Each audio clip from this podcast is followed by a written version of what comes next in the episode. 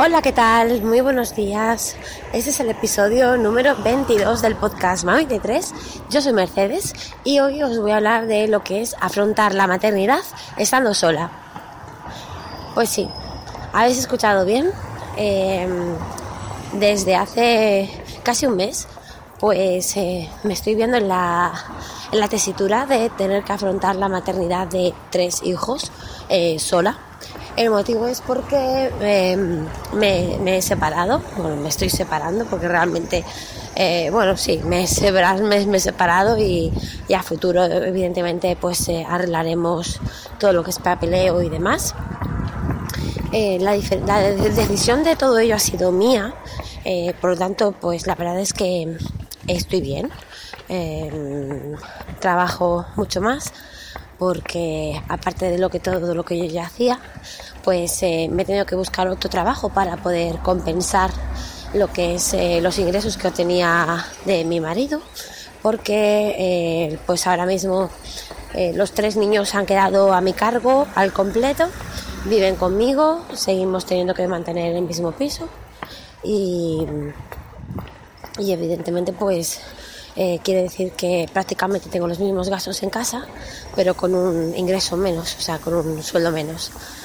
Así es que lo que, lo que he hecho, como, como ya os había comentado en otros podcasts, en otros episodios, yo soy licenciada en farmacia y lo que he hecho pues ha sido eh, buscarme un trabajo en una farmacia los fines de semana.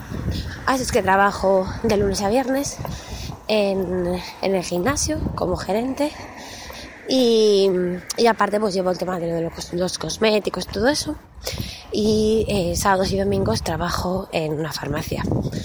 Así es que como yo suelo decir, vivo en un continuo miércoles. Para mí siempre es miércoles, estoy siempre a la mitad de la semana porque pues no descanso. Pero bueno, eh, no sé si esta situación se aguantará mucho tiempo, ¿no? Pero aguantaré lo que haga falta hasta que pues o bien aumenten mis ingresos por alguna de mis otras dos vías de lunes a viernes, o bien consiga algún tipo de acuerdo con mi marido, o no sé, no sé todavía lo que haré, pero bueno, de momento la situación pues es esta. Estoy contenta, como ya os digo, eh, mi día a día sigue siendo prácticamente el mismo que, que cuando estaba con él porque, como os comenté en algún episodio, la verdad es que no me ayudaba en prácticamente nada. Tengo la ayuda incondicional de mis padres, que la verdad es que mm, me, faltan las palabras para agradecerles pues todo lo que, lo que han hecho siempre por mí y lo que están haciendo ahora. Y, y claro, cuando yo estoy trabajando, por ejemplo los fines de semana, pues mis tres niños se quedan con mis padres no queda otra, no hay otra solución. Así es que, pues así está la cosa. Como os digo, eh, emocionalmente estoy, estoy feliz, la verdad. Me he quitado un peso de encima porque para mí eh, no era alguien que ayudara, era alguien del que tenía que estar a cargo como si fuera un hijo más. Y el haberme lo quitado de encima es que es como haberme quitado un peso. Eh, no sé si alguna o alguno estaréis en una situación o habréis estado en una situación parecida o similar. Mm, a lo mejor si no lo habéis estado puede parecer dura las palabras que estoy diciendo o sin sentimiento, pero bueno, es que es una decisión que, que ya tenía tomada desde hace mucho tiempo, pero que no, no había atrevido a dar el paso. Y bueno, me surgió la posibilidad de, de, eso, de trabajar en la farmacia y dije, pues es que, es que este es mi momento. Aunque ahora mismo, evidentemente, baje un poco quizás mi calidad de vida, mm, por otro lado va a aumentar pues en tranquilidad en casa, en, en, tranquilidad mental, de verdad os lo digo, estoy, estoy contenta, que eso es lo que, eso es lo que importa. Y, y los niños, pues el pequeñito evidentemente no se, no se entera de nada, total, prácticamente no, no ha sido nunca cuidado por su padre, o sea que no va a notar la diferencia.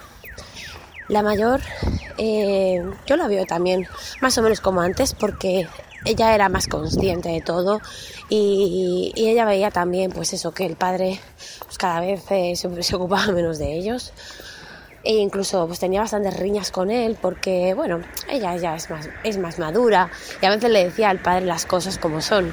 Y al padre pues le sentaba mal oírselas decir a su hija. Así es que no sé yo creo que por ella tampoco ha habido demasiado cambio. El que más lo, lo está quizás eh, notando sufriendo es eh, el mediano Marco porque él sí que está bastante unido a, a mi marido se va son más parecidos, se van al monte juntos y todo eso. Y bueno, ahora pues eh, quizás note más la diferencia de que no está en casa. Pero bueno, em, eh, la verdad es que él es el que más tiempo pasa con, con mi marido. Eh, muchas veces me llama, se lo lleva a pasar la tarde, a comer juntos, o incluso se va a dormir a su casa. la mayor no quiere, pero él sí, y, y la verdad es que bueno, yo también pues intento que, evidentemente él pase el mayor tiempo posible con su padre, eh, si el padre también quiere. Yo no me voy a oponer desde luego. Y, bueno, y esa es la situación. No, no os comento nada más. Hay pocas novedades más. Estuve en Barcelona con, los, con Marco, que fuimos a cambiarle la prótesis de pierna, y con el pequeñín.